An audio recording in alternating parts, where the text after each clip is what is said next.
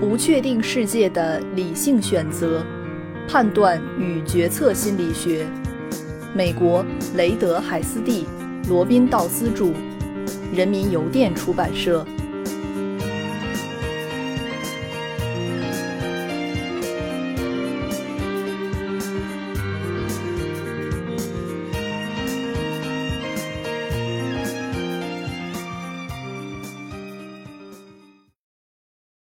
第四章：基本判断策略、锚定与调整。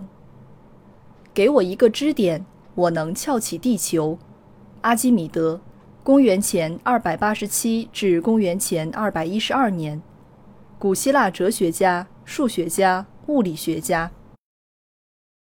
为了理解人们的判断行为，我们喜欢对他们的认知和情绪加工过程进行描述。这些加工过程贯穿于理解判断任务和形成最终的印象、估值与选择之间。我们已经展示了代数模型如何为人们整合各种信息资源，以做出判断提供合意的解释。因此，在某种层面上，代数模型可以有效地描述上述加工过程。本章中，我们将更深入地去认识和理解第三章中提出的。体现在更加广义水平上的加权线性方程背后的潜在认知过程。第四章第一节，凸显的值。通常，我们对频率和概率的估计，甚至对结果是否符合期望的估计，都是模糊的。在这种模糊的情境下，如果有一个锚作为估计起点，就可以产生戏剧性效果。人们会根据这个所谓的锚对自己的评估进行调整，不过估计的结果却不会离锚太远。当采用这种方法整合信息时，通常会出现调整不足的现象。如果我们回想起一座房子的售价约为二十万美元，那么在对它的价格进行更准确的评估时，我们会以二十万美元这个评估值为起点。而最终的评估价格也将非常接近此数值。投掷四次硬币，我们理所当然地认为会有两次正面朝上，即使实际发生的概率只有八分之三。有时，尽管我们评估的是非数字信息，也会落入锚定与调整的窠臼。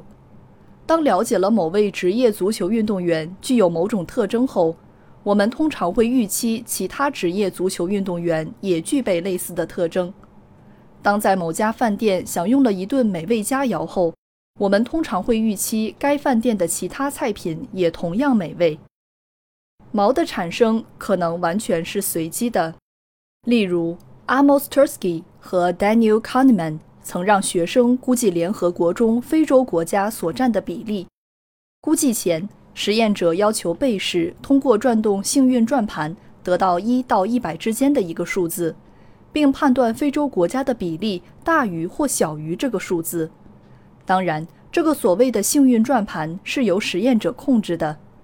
通过幸运转盘得到数字十的被试，其估计的均值为百分之二十五；而对于那些得到数字六十五的被试，其估计的均值为百分之四十五。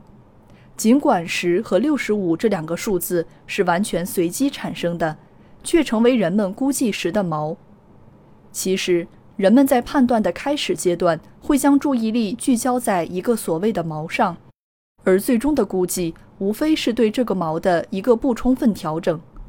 这种不充分的调整是普遍存在的，并与原始锚的可信度。以及判断者头脑中或手边拥有的相关信息的数量有关。对于 Tursky 和 Kahneman 的实验结果，读者可能和我们一样有这样的疑问：那些知识渊博的被试是否知道联合国中非洲国家所占的实际比例低至百分之三十五呢？实际上，为了掩饰锚定效应，实验才被设计成上述形式。评估者头脑中缺乏相关信息。这就给随机产生的锚留下发挥的余地，使其对评估产生巨大的影响。锚定与调整的过程在人们的判断中普遍存在，特别当这个所谓的锚是被明显随机选出时尤为如此。一个有关心算的研究给我们呈现了另外一个五段的选取锚的例子，同样来自 Tursky 和 Kahneman 在一九七四年的研究。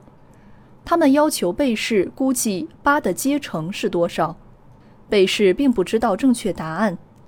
问题以两种方式呈现出来：一部分被试被要求估计乘积是八乘七乘六乘五。乘四、乘三、乘二、乘一的结果，而另一部分被要求估计乘积是一乘二、乘三、乘四、乘五、乘六、乘七、乘八的结果。Tursky 和 Kahneman 假设首先呈现给被试的数字会被看作锚，事实也正如他们所想的那样。当乘积式中的数字按照递增的顺序呈现时，被试对结果的估计中值是五百一十二。而当乘积式中的数字按照递减的顺序呈现时，被试对结果的估计中值是两千两百五十。